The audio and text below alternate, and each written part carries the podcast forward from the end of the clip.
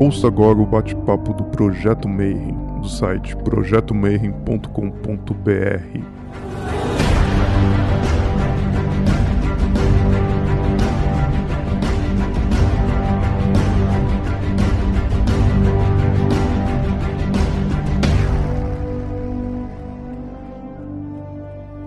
dia para quem é de bom dia, boa noite para quem é da boa noite, boa tarde se você acabou de receber essa notificação do YouTube. Então não esquece, segue o canal, clica para linkar, bota o sininho e tudo. E vocês desculpem que eu estou muito nervoso hoje. Eles falam que o homem sempre tem que encontrar com seus heróis e hoje eu estou encontrando uma pessoa que é uma verdadeira lenda dentro do mundo do tarô. Então ele já foi escultor, joalheiro, pintor, ele tem mais de uma dezena de tarôs feitos.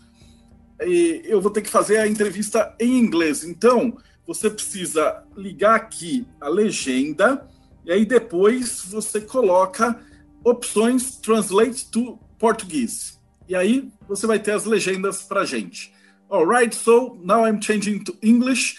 I'd like to welcome Robert Place. You are a legend, sir. and we are truly honored to talk to you this afternoon. How are you? I'm fine. Well, the first question that I always ask to our guests is how does a normal person wakes up someday and then 50 years later he's the curator of the Fool's Journey exhibition and has over I, can't count. I counted six or seven tarots, but it's even more. More than that. More than that. Much more than that. And you have the tarot history, symbolism, and divination that considered one of the best tarot books in the history. So how does that happen? And how's your journey? Okay. Well, first of all, I'm not a normal person.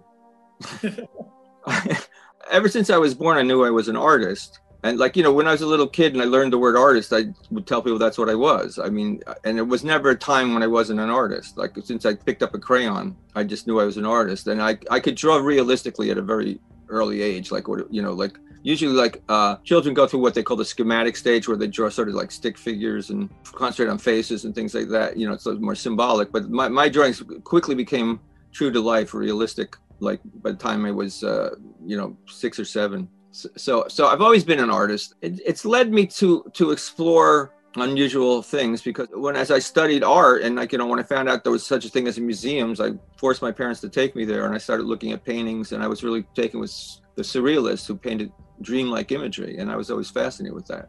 So right away my art took me to that place to the place where uh, the imagination blossoms where we where we can make uh, we can see images that come right out of the imagination and make them real. And you were a sculptor jeweler and illustrator. How did that came to tarot when i was in college i was i just i used to paint. I just wanted to be, paint and be an artist. You know i had some paintings in galleries after i got out of college but the, but it was really hard to sell anything. And i was realizing this is i'm not going to make a living this way very easily. I, I had a degree in teaching so i would teach i taught art in grammar school and then, of course, I had the summers off. And when I had the summers off, I had to do something else to make a living. So I would take my paintings and I'd go to these outdoor art shows that they used to have in the summer. Like I lived in New Jersey back then, and, and down at the at the New Jersey uh, seashore, they would have outdoor art shows, and I would go there and sell my paintings. And while I was selling the paintings, I would notice there was a section of the of the art show for crafts, and and there were people, you know, making pottery and jewelry and things like that, and they were making a lot more money.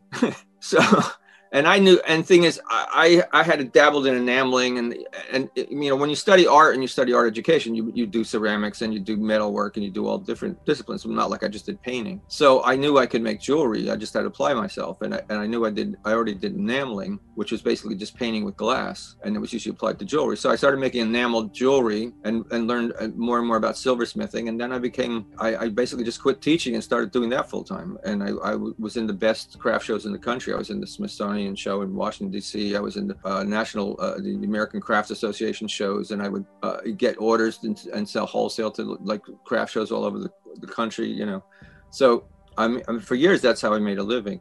Now the thing is, in college, I was familiar with the tarot already. You know, I I, I was always drawn to books on magic and recall and and uh, tarot and my girlfriend used to read the cards. She, and of course, back then that was in the 1960s, and she had the uh, what we call the Waite Smith tarot, which you know was called the Rider Waite back then. But we've since historians like myself try to give Pamela Colman Smith credit for the for the deck because she's the one that actually designed it. So uh, my girlfriend used to read the cards, and then I still I started studying more about the cards. And I got a book on magic, and I and and and I saw pictures of the Tarot of Marseille, the older decks, and I decided I wanted to make a deck. So I so I cut out pieces of cardboard, like small piece of cardboard, and I copied the Marseille cards, and I got about four of them done. And I said, "Well, well this is a lot of work," you know. I,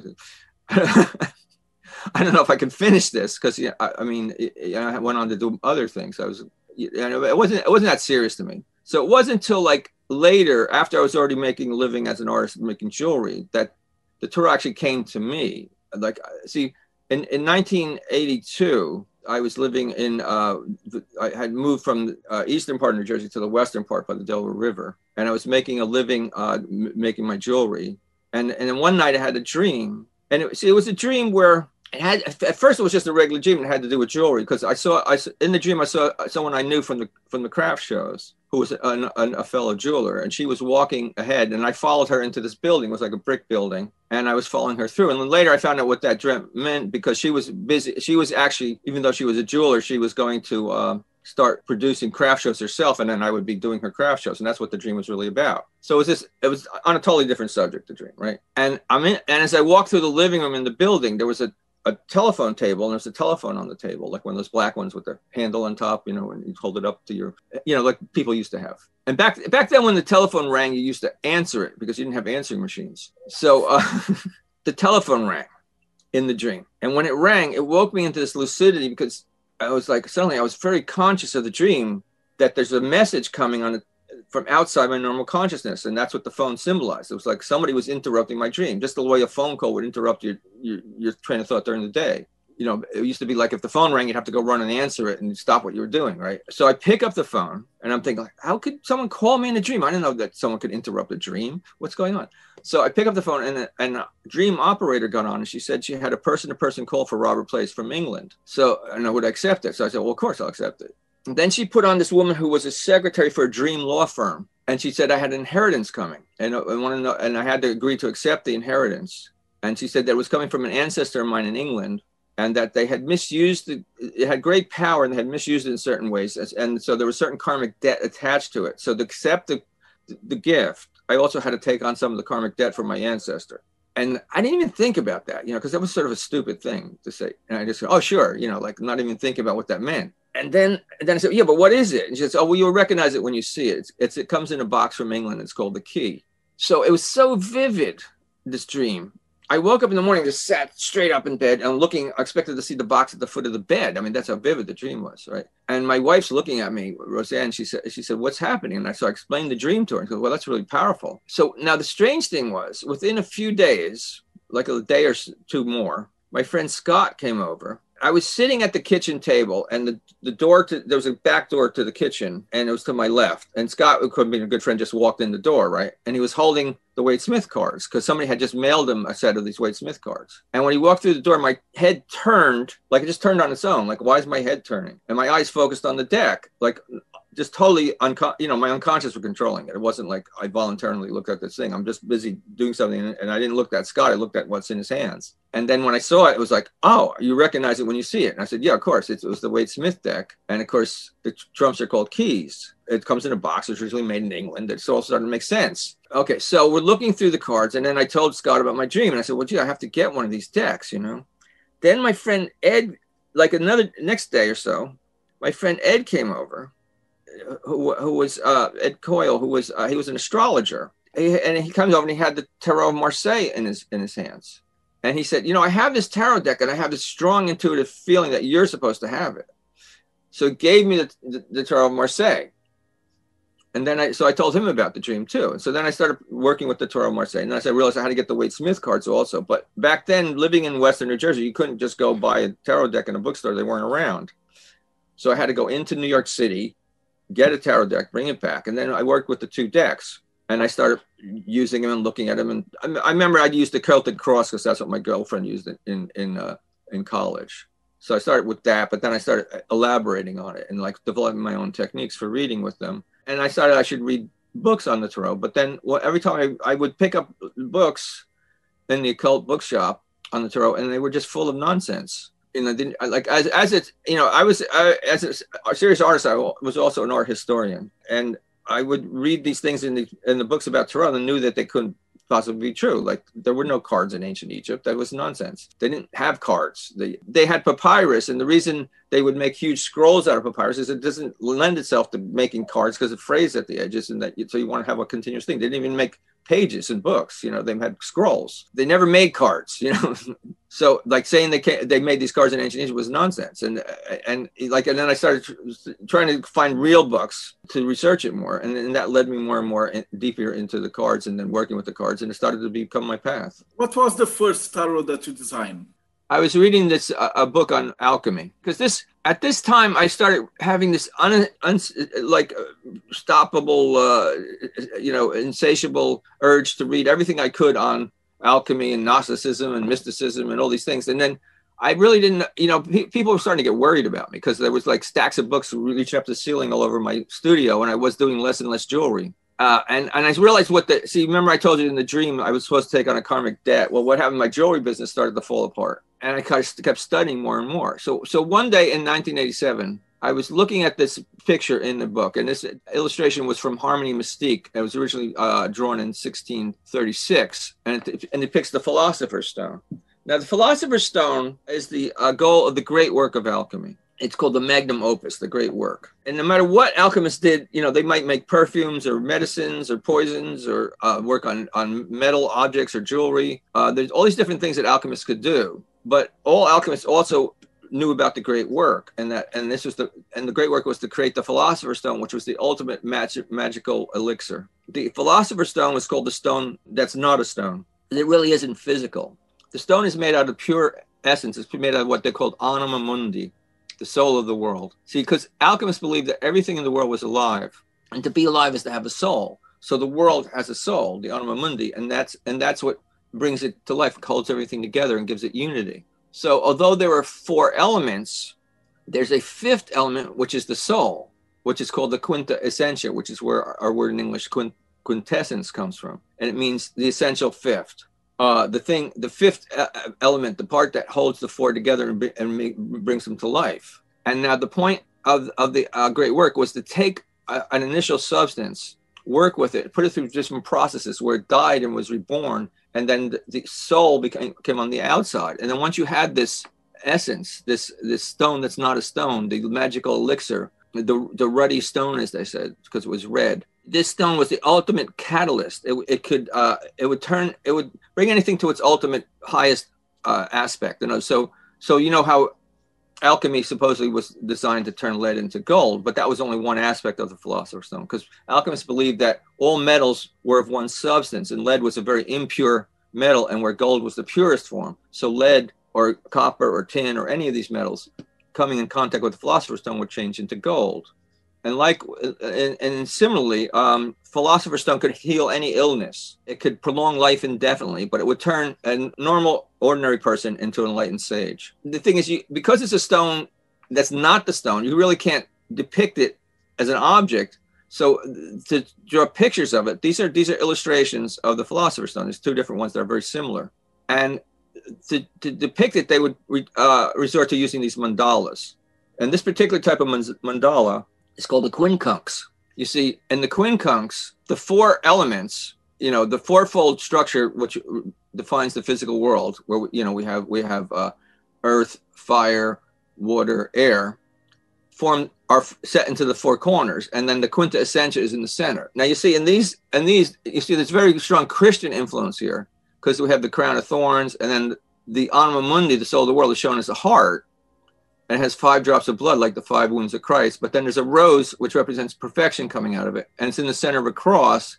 But the cross simply divides the background into the four elements. And see how this is similar, except that the the, the crown, the wreath, is brought in tighter, and the the rosebud breaks you know above the wreath. So I was looking at this image, and I was thinking how symbolically it's interchangeable with the world card that we find in the Tarot of Marseille or in the Waite Smith cards.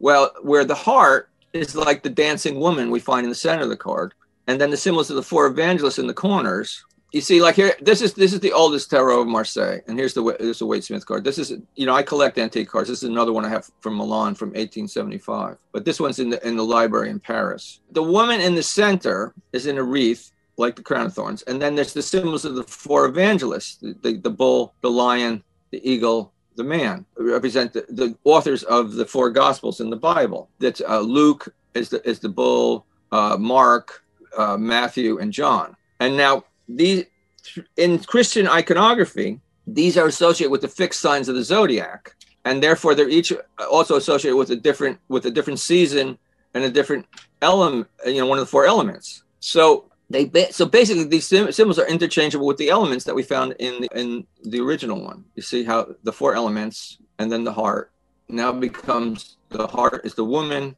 and the four elements are the four evangelists, and then the crown of thorns has become the wreath of time. And see how that's carried through uh, all, all these decks, right? Okay, so once I realized that, it was like an epiphany, like it opened up the, a compartment in my mind. And I realized I, I was thinking, well, if the final trump in the tarot, the world card, is interchangeable with this image that's the final goal of the alchemical great work, could all the cards in the tarot be describing the alchemical great work? And that was like a magic statement. It was like uh, like these images have power. And it just opened my mind up and then like this flood of images came out of i saw all these alchemical images i had been studying and seeing how they coincided with the with the trump cards in the tarot. And so I was studying um, uh, Jung's book on psychology and alchemy, and it was filled with alchemical pictures. So I started picking up psychology and alchemy, and I going through the book, and I was writing in the margins what tarot cards all the different images related to. This whole thing happened in minutes. Now it set me off. Like I started writing about this and like making diagrams and and uh, like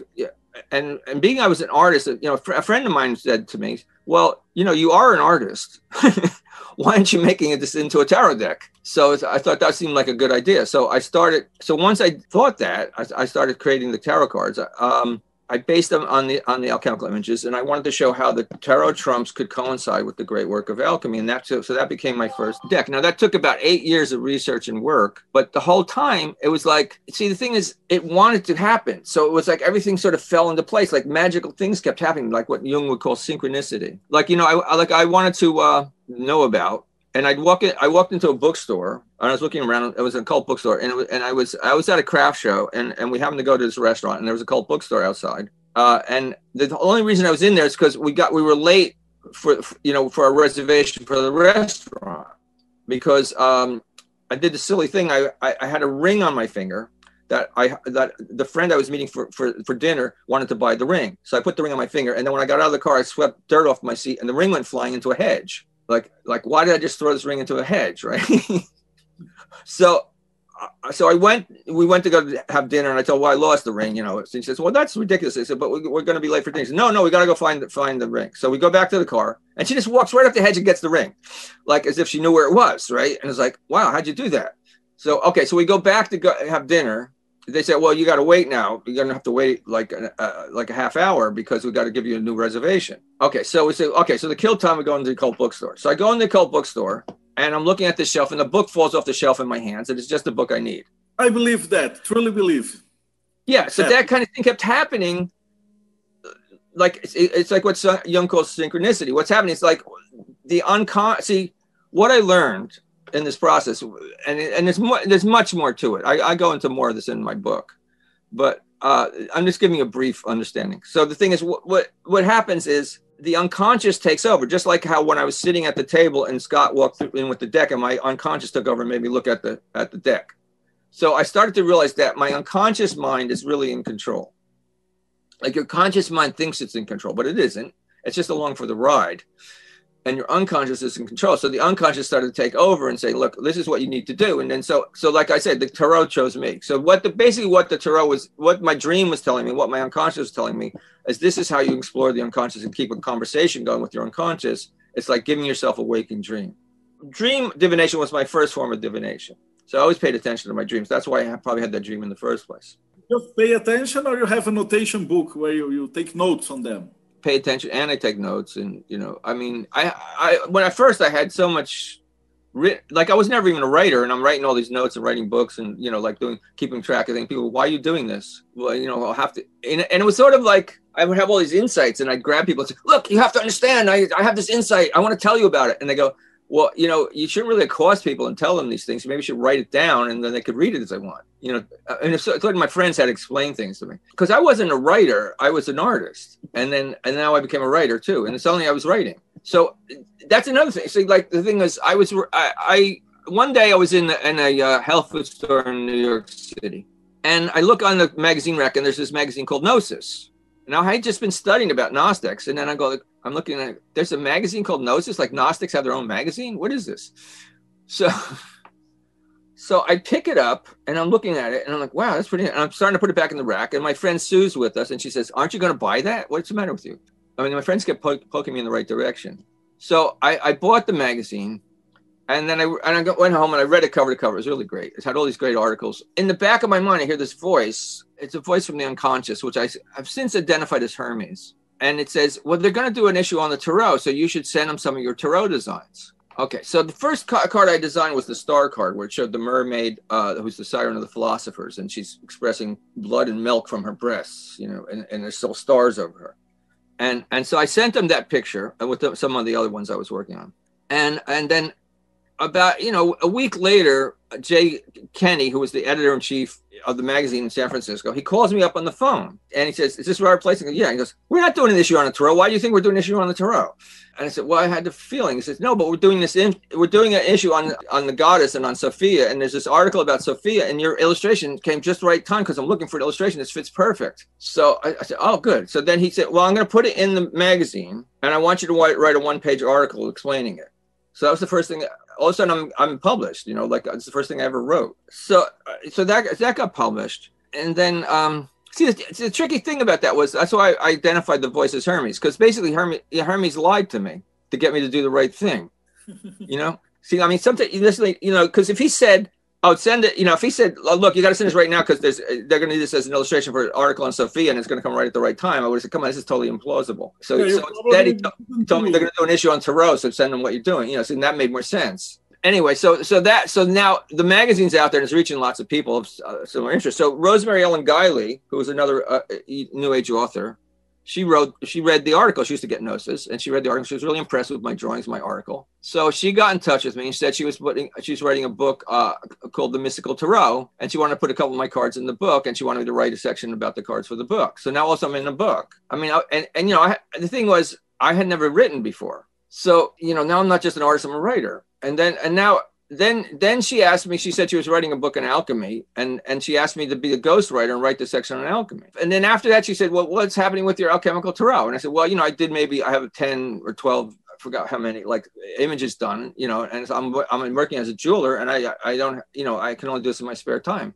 And she said well you have to get a contract and they'll give you uh, an advance and then you'll have money to just free up your time so you can work on it right? So she said well i'll help you do that so team up with me. I'll show you how to put together a proposal okay, sure. So we so we put together a proposal and we sent it out to Harper Collins in London, which is Thorson's, right? So we sent it, that out. Within a couple of weeks, I got a phone call from the editor in chief at Thorson's in London.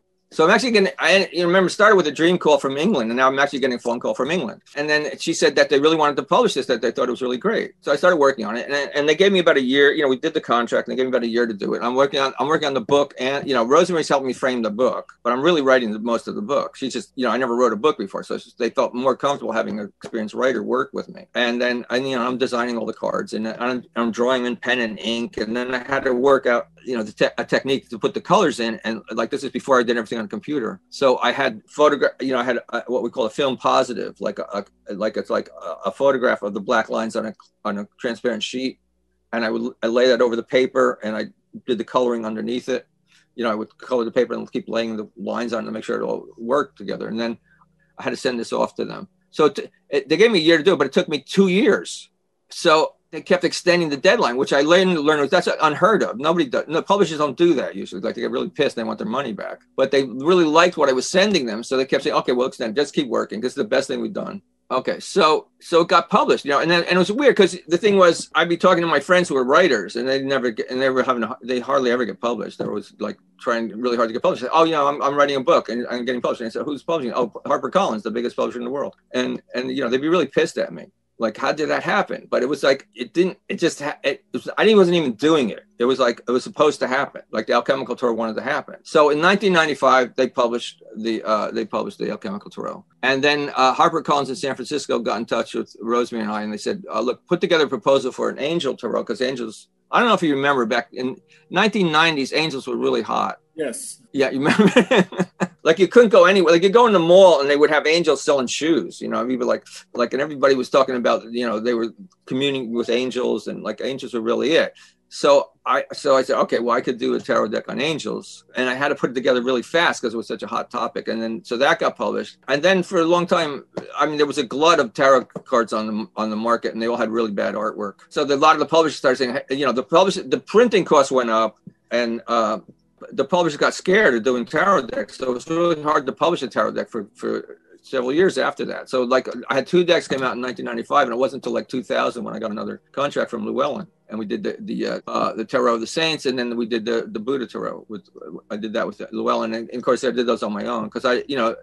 Rosemary helped me get started, but I really I was better off just writing my own books and going off on my own. What point did you fall in love with the tarot and begin researching the true history of tarot? It wasn't well, this, this happened. This happened all along. You know, this happened all along with the alchemical tarot this is the fool card, right? Let's see how I based it on this image, this alchemical image, but it's also, you know, I did all this research going back to like, what did the fool really mean? Because if you look at Pamela Colman Smith's fool, that's not really the same fool that we see on the Marseille deck. What, you know, what were they really thinking about? So I, because I kept saying like, okay, this, these are obviously images made by artists because they're works of art and the early decks, if you look at the Tarot Marseille, they're really like folk art, right? It, you know, and yet when we went back to the Renaissance, we saw that there were more sophisticated hand painted decks that were made for the Dukes of Milan, you know, like the Visconti Sforza deck and decks like that. So I wanted to know who were these artists who made this deck and what were they thinking about? Like if we say if we we look at this fool, he, see he's really a jongleur. A jongleur is a traveling performer he'll go from city to city. Like he doesn't live in the town he's in. He's he travels around because he's got because he juggles and tells jokes. And that's where uh, you know juggler and jester in english come from the french word jongleur. So he, the reason the dog's here isn't because the dog's his friend. You see the dog's biting his rear end. Now the reason the dog's biting his rear end is because the the jongleur is a stranger. He's from out of town. He's traveling through and the dog's there as a guard dog and the dog bites strangers. So that's what's going on. And now you see when we go to the Waite Smith all of a sudden oh look at a nice dog. It's his friend you see we totally like but it's still there's this element of danger because she, she's put she put the the fools on this cliff like as if he's, he's gonna you know he has to watch where he's going because he could fall off the cliff. In the in the alchemical story this this image from Michelspacher from 1616 you see the alchemist starts off blindfolded which means he's ignorant like the fool. And that this the rabbit comes along as like a guide it's almost like what happened to me. It's sort of like the dream, right? Now, in the full picture, you'll see that a hole in the mountain here, and the rabbit takes him into the hole, and then that, that leads him into the great work of alchemy. The, so that's where I have, you know, my fool is based on the, the alchemical fool. So I kept, I kept looking for alchemical images that relate, you see. And in a way, it sort of relates to both cards. You know, it relates to what the original meaning was, but also what the occultist made, made into. And from all this research, I have two questions. The first is for the origin of tarot. Okay, we'll talk about a bit later. But uh, for all these war years of research and everything, what is magic to you now? Well, magic is what happened. I mean, see, the thing is, all the stuff that happened was magic. I mean, most people call it magic. I mean, you could explain it all different ways, but like you know, Jung would call it synchronicity. But it, it you know, that I need falls in my hands. That's magic. That uh, you know, I have a dream and then I follow the dream that's magic. That that my friend comes walking in the door holding the cards that were the dream talked about. That's magic. So magic is more of a state of. It's more of like a, a certain consciousness. It's more like like magic is about recognizing that that your unconscious is really pulling the strings. That your unconscious is in control. Now most of mostly when people think about magic they want they want they think about a magician trying to control their destiny. But you really aren't in control of your destiny. You're uh, consciously your unconscious is in control. So the only way you have any pull is to communicate with your unconscious. So that's why the, just using the tarot cards becomes an, a process of magic. Because like a lot of people think that they want to do the tarot cards just to predict the future but i find that sort of like pointless. So if we're just predicting the future it's it's sort of like you're it's faded. It's like you're stuck with it. Like you know, like there's all these Celtic legends where where uh, the great the heroes would would go to the uh, druids and and the druid would t- would predict how they were going to die, and so they would spend their whole life trying to avoid the circumstances that the druid uh, described because they don't want to die, right? and and and of course in the stories it would be all some complicated thing that would sound impossible but yet it would end up happening so there's or in ancient greece too like this you know there's, there's all these ideas of fate being more powerful than anybody. But the thing is, what I, what I really think about using the cards is I don't want to know what fate has in store for me. I want to know what I need to know right now. I want to see, like, if I'm talking about the future, I'm only doing the forecast. I want to know where I'm headed and how I can steer. So, I want to talk to the unconscious. I want the unconscious to talk to me. And then I want to see, I want the unconscious to tell me, you know, what can I do right now to make things better? So then it becomes like a spiritual process, really.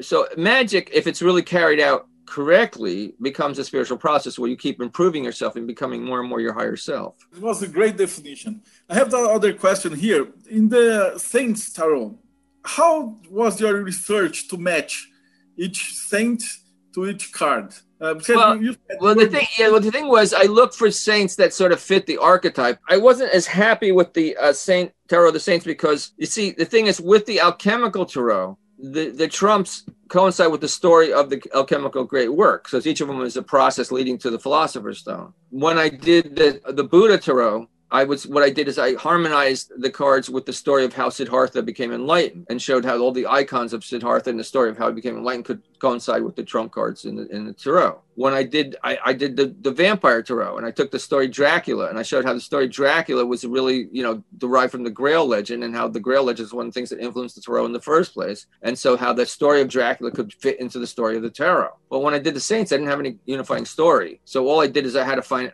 you know, I found a saint that fit each archetype. But you know, sometimes they were startlingly accurate. Like Saint Francis is obviously the fool. I mean, he called himself, um, you know, a fool. You know, he, he called himself brother idiot, and and he was like the, and he was like the. I mean, in fact, he was he might be the model for this idea. You know, because a lot of people say, well, was the, you know, in this modern tarot, we think of the fool as sort of an enlightened fool, like you know, like to be like a fool could be could be foolish or could be enlightened because like like like in the Waite Smith card, you see how the fool is being guided by the sun, and how really being protected, and and so the fool, like we called t- doing going through the cards, the fool's journey. So, but he was originally, I mean, his whole story, like St. Francis was that fool, like he was a fool for Christ. You know, he'd do silly things like, and they would work out. You know, everybody was going to see the Pope because they wanted to have, uh, you know, their uh, religious order recognized by the Pope, right? And and he was starting to get followers because people started uh, basically copying him, and I try. Uh, he was he was so uh, sincere and, and like uh, spontaneous, and people wanted to be like him. So all these brothers started coming to him, and they wanted to be Franciscans. So now he said, he said, well, I should go to the Pope, and uh, I should tell him, you know, to, to recognize my order. And of course, the Pope, all these people come in, the Pope goes, look, I can't recognize all these orders. You can't just do this. And then, and so this poor beggar comes in, and you know, he, he comes in barefoot and with his tattered robes and a rope around his waist, and he says that he wants his order recognized, and the, and the, and the Pope says to him get out of here. Just go preach to the pigs. Like, leave me alone, right? So then the people around the Pope, they watch St. Francis and uh, he goes out and he preaches to the pigs because the Pope told him to, you know, like a fool, right? You know, the servants of, of, the Pope, they come back and they say, you know, that man that you you chased out of here, he went and preached to the pigs like you told him to. And then and then the Pope realized that he had, had just had a dream the day before where this poor, like where he saw the church was tattering, like the building of the church was tattering. And this poor beggar came and, and held up the church and restored it. And he realized that St. Francis was that character from his dream. Like, he, you know, it was just like it hit him. And then he said, oh, bring that, bring that beggar back here. And you know, so he, he sanctified the, the Franciscans and it became a, a Um, monastic order. See, it was things like that, right? So like so that was in people like and this happened about a you know about a century before the tarot was created. So that was already in people's imagination and minds about this wise fool. It wasn't like something like it's not some modern thing we made up. I have another question that's an important one. You called it the Waite Smith Tarot. I read your article, but I'd like you to talk to our listeners more about your concerns about the Pamela Colman Smith as the original designer and Okay, so the thing is, um, Pamela Colman Smith was a talented artist. Her style was strongly influenced by the pre-Raphaelites and Japanese prints. In fact, she, she she lived in England, in New York, and Brooklyn, and moved back and forth with her father. Also, she spent some time in Jamaica. And her father was had a business. He was a businessman. He was really well connected. Now he was like they, they knew some of the most important people in England at the time. Like like the thing, thing is, um, Bram Stoker, who was you know the author of Dracula, he he worked uh, for Henry Irving. Henry Irving was the most famous actor in all of England, and, and, Bram Stoker was his was his his manager. And they had the and they had the Lyceum Theatre in in England. And Ellen Terry, who was the most famous actress in, in England, she also worked there. And then she and Ellen Terry's daughter was good friends with Pamela Colman Smith. So like she knew all these people, and I, and and a lot of those people like in the, that were in the Golden Dawn, like Yeats and all were like they were familiar with this this with the theater. You know, had a lot of connections with the theater. In fact, and Burne Jones, who was like the most preeminent uh, pre-Raphaelite artist, he actually designed sets for the for the Lyceum Theater for the when they uh, did the Grail Legend. So you know, she so she was in this circle. And She knew all these people, like famous people. It was, it was sort of like being in Hollywood, you know. So she joined the Golden Dawn, and when she joined the Golden Dawn, uh, her mentor was Waite Arthur Edward Waite. And then what happened is at that time, the, the Golden Dawn split into splinter groups. And then his splinter group, Pamela went with him. So she was in his splinter group and he was her mentor. But she also knew Yeats. And Yeats was uh, actually higher up in the Golden Dawn. And, and, and we can see like there's a lot of influence that Yeats had on her with the tarot cards because he probably told, he. it seems that he showed her some of the lessons that were up from a higher grade than she was actually in. See, he was looking for someone to redesign the tarot deck he wanted to make a tarot deck. He says in his memoirs, he wanted to have a tarot deck that was a modern work of art, not just a folk art, you know, that would be accepted as a, a sincere work of art. And here she was, Pamela was like, you know, she was recognized. She, in fact, she had shows like in, in Stieglitz Gallery. Stieglitz, you know, famous photographer, American photographer who was married to Georgia O'Keeffe, one of the most famous painters in America, had a gallery in New York. And he had, he, and, and besides showing photographs, he showed her paintings there. You know, so like she was really well accepted in the art world. Okay, so he hired her to design the tarot deck. You know, because all the books I read originally were, saying, "Oh, Waite, design the tarot deck." There's nothing. The word "design" does not fit what he did. To design something, you either have to actually draw it, or draw a plan that other people can follow. He never drew anything. He didn't know how to draw. All he could do is describe things with words. So he ta- so he taught her about his ideas about what he wanted, you know, obviously he laid it out, but he hired her to design it because she was a gifted artist. Now, even in his memoirs, he talks about three cards, like like the Hanged Man and and uh, the Fool, and, and a couple of cards where he was really worried because the thing was her she was so spontaneous in what she was picking up that she was picking up stuff that he like he, he had taken an oath to keep the Golden Dawn material secret, and he wanted to design this tarot deck not based on the Golden Dawn teachings because he felt that it would be breaking his oath and he was really worried that she was so intuitive that she was picking stuff up that he didn't know where she was coming from. So these three cards, he had said he had a spoon feed of the imagery to come or, you know, sort of get her to do exactly what he wanted. But that's only on three cards in the whole deck. There's 78 cards, and people acted like that's what he did with the whole deck. Now she, first she was living with Ellen Terry in the countryside where Waite was in in the eh, you know in London, and they weren't together. And it's like and people act like as if he was in the studio the whole time telling her what to do you know this the artist no artist works that way. That's impossible.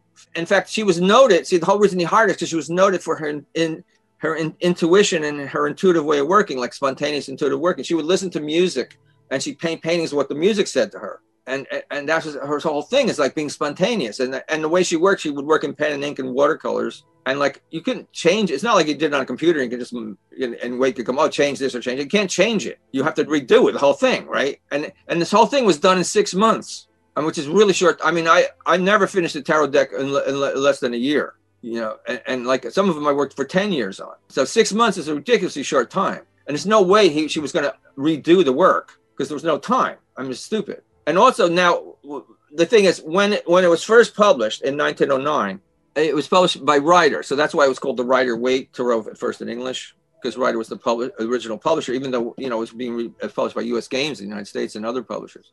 So the thing is, the Rider had a publication called the Occult Review. So in 1909, you know, I've had a copy of the, uh, seen a copy of the Occult Review from 1909, and so the editor in chief uh, from Rider wrote an article, like an introduction to the article. Like Waite wrote an article about the tarot with some of Pamela's pictures, but he, but the editor wrote the first thing introducing it. So he wrote the very first thing ever written about the, this tarot deck was written by him. Okay, and what he says is we're we're now introducing a new tarot deck designed by Pamela Colman Smith doesn't say designed by Waite. It's the first, you know, it's the editor of the publishing company, and he knows Pamela Colman designed it, and that's what he says, and that's the first thing ever said about the deck. And and then he goes on to say who did extensive research in historic decks. Like didn't say Waite did the research and gave it to her. She did the research. So not only she did the design, she did the research, and that's really obvious. And then when you read his book that accompanied the deck, you can see he, he continually misinterprets her pictures. He doesn't know what he's writing about. He doesn't know that, like, the, her source material for the pictures also are other works of art that she saw in in the British Museum. Some of them seem to be from museums in Holland, but also a lot of them are based on imagery she did from her own paintings from years before she even got the commission. And, it's even in the even in the you know because people say, well, what about the major arcana? What about the trump cards, right? Well, even with that, you can see, you know, the trump cards, he makes mistakes. Like, Waite, like he's describing uh, the devil card, and he talks about the symbol of Hermes is in the groin, like the caduceus, and there is no caduceus on the card. That's in the in the picture Eliphas Levi made, and he's describing Eliphas Levi's pictures and not hers. Or when he's talking about the chariot, he's saying, "Oh, there's a sword in his hand." There's no sword in his hand. That's what Levi said. You know, and, and see, Waite was the one who translated Levi In that light, how do you see the, the relationship between Crowley and Lady See, the thing is, Crowley, when his tarot, what like he he totally used the what the golden the Golden Dawn said about the tarot, and he was sworn to keep secret. Where which Waite was true to his, his oath, Crowley wasn't. So he basically just stole the whole thing. And then he and then he got he, Lady Frieda Harris uh, was, was an amateur artist. He wasn't like Pamela Colman Smith. Crowley was looking for someone to design a tarot deck for him. And so he could put out his ideas about the tarot, which are really the Golden Dawn's idea that he stole. Okay. So um, a friend of his who used to play chess with introduced him to Lady Frieda Harris. And he thought she was just going to do something that looked something like the Tarot of Marseille, but she had this whole other idea. And like she started doing all this artwork and look at Art Deco, and it's like, and she had uh, studied this thing called, called uh, essential geometry with, with Steiner, and that's why all the images they're all centered. Look, if you see, there's like a center axis in all the pictures, and like, and so she has this whole developed style that's her own. But then she wanted to, but she wanted to express Crowley's idea. So she basically roped Crowley into uh, working with her on the deck, and they worked for years. They were, you know, I took like I don't know eight years or something to work on it because he kept criticizing what she did and having her do it over and over, like the way if somebody works together. But it's a huge part of it was hers, and but he did have a, a big input, like the kind of input that people think Waite must have had, but he didn't have. I have uh, one question from Rodrigo Grola. He's an editor here, and he he said he was enchanted by your description how how things were produced in the 70s, the 80s. If you could talk a little bit more about how do you pass your drawing to the, the little cards in okay what do you mean by art technique computers and everything yeah okay so my art technique was the, see the thing was I, I did these very detailed pen and drink, ink drawings with a lot of cross hatching and shading i looked at a lot of the um, I, I have books of Albert Durer's woodcuts you know I, I basically based my te- technique on Albert Durer. I wanted to look like a woodcut, even though I was doing pen and ink. So, uh, but then once I did the drawings, and the thing is, how do you put the color in? Because I wanted to use opaque color, and that would, you know, obliterate the lines so a friend of mine who uh, there was a studio here uh, where a friend of mine who was uh, uh you know worked with a lot of illustrators he was saying well you should get the, these film positives done. And so that's a whole i mean and i even had a dream about that too. So it was like there was, there was a whole synchronicity to that. So i went into kingston which was nearby and and i went to a photo studio and i had and i brought my drawings i had them make film positives of the drawings. So then i got these you know image like the, the line drawings were on a, a piece of clear film the same size as the original and of course they're much bigger than the than the actual card. What's, uh, what's the original size? Like uh, maybe like uh, they're at least at least eight inches high. So then I I put paper on top of the uh, film positives on a light box, and I would trace the lines, you know, of the image, the parts that I wanted to paint with flat color or graded, you know, gradation, like in the sky would be graded. So then I, I took gouache, which is opaque watercolor, and I would paint it in, and then I work, and then I would tape the uh, the film positive to the edge, and then lay it over to make sure it all worked out. So keep going back and forth, pick it up and paint, and then lay it on again, make sure it works, and you know paint. But the thing is, when you did the sky, for instance, where it goes from a, a darker blue to a, fading out to a light blue, or maybe to a yellow at the bottom, what I would have see the thing is, it's hard to when when you have gouache, it dries a different color uh, than it looks at first so what so i would mix i would took the gouache and i took all these little cups and i'd mix all the different blues the different shades of blue in the little cups. And i paint stripes across of each one. They're all numbered. And then you take a brush with a little water and you feather them together so they blend in. And that's how you do the fade out. So it was a lot of work. That's why it took two years. Yeah, you literally draw the, the photo leads. Yeah well you know like on photoshop you can just go fade out you know it does it this took hours to do what that does in a second. You know? So later, when I and then I started learning about computers, thanks to uh, you know m- my brother-in-law, and I got, he got me a computer. And then I realized, you know, when I started working with Llewellyn, um, I started talking to the art directors there, and like about you know, color. You know, I would I would draw the drawing in, in ink. I would scan it, take the scanner, and scan the computer, and then color in computer. Then after a while, I said, well, why am I even scanning it? I just draw it on the computer. So the the Tarot of the Saints was uh, scanned and then colored. And then by the time I got the Buddha Tarot, I was just working on the computer. We're almost getting to the end of the interview, and people always want me to ask you what advice would you give to anyone that is new to tarot, and new to the hermetic world and alchemy, want advice? to put it? Yeah. Oh, well, they should read my book. that, that is an obvious advice, and we'll bring it to Portuguese too. don't, isn't alchemy? Don't you have alchemy and tarot in Portuguese? Yes, we have one book, but I want that the other one you said in Neoplatonicis, the new. Yeah, the new one. Yeah, well, that's going to be harder. Uh, alchemy and tarot, the examination on the historical connection. Mm-hmm. I'm saying the history, symbolism, divination, and Neoplatonism. Then your newest one. The new one, yeah, it's, it's called it's called uh, the Tarot, Magic, Alchemy, Hermeticism, and Neoplatonism. It covers everything. The book weighs three and a half pounds. that should cover, uh, I think, everything. and how can we find you? Okay, well, you should go to my uh, website, robertmplacetarot.com. Right. Uh, this is written this in the description of this video. So, well, Robert, thank you so much for everything. You're welcome. É, se você chegou até aqui, não esquece, dá o like, segue o canal, mas a gente se vê aí no próximo Bate-Papo Mayhem.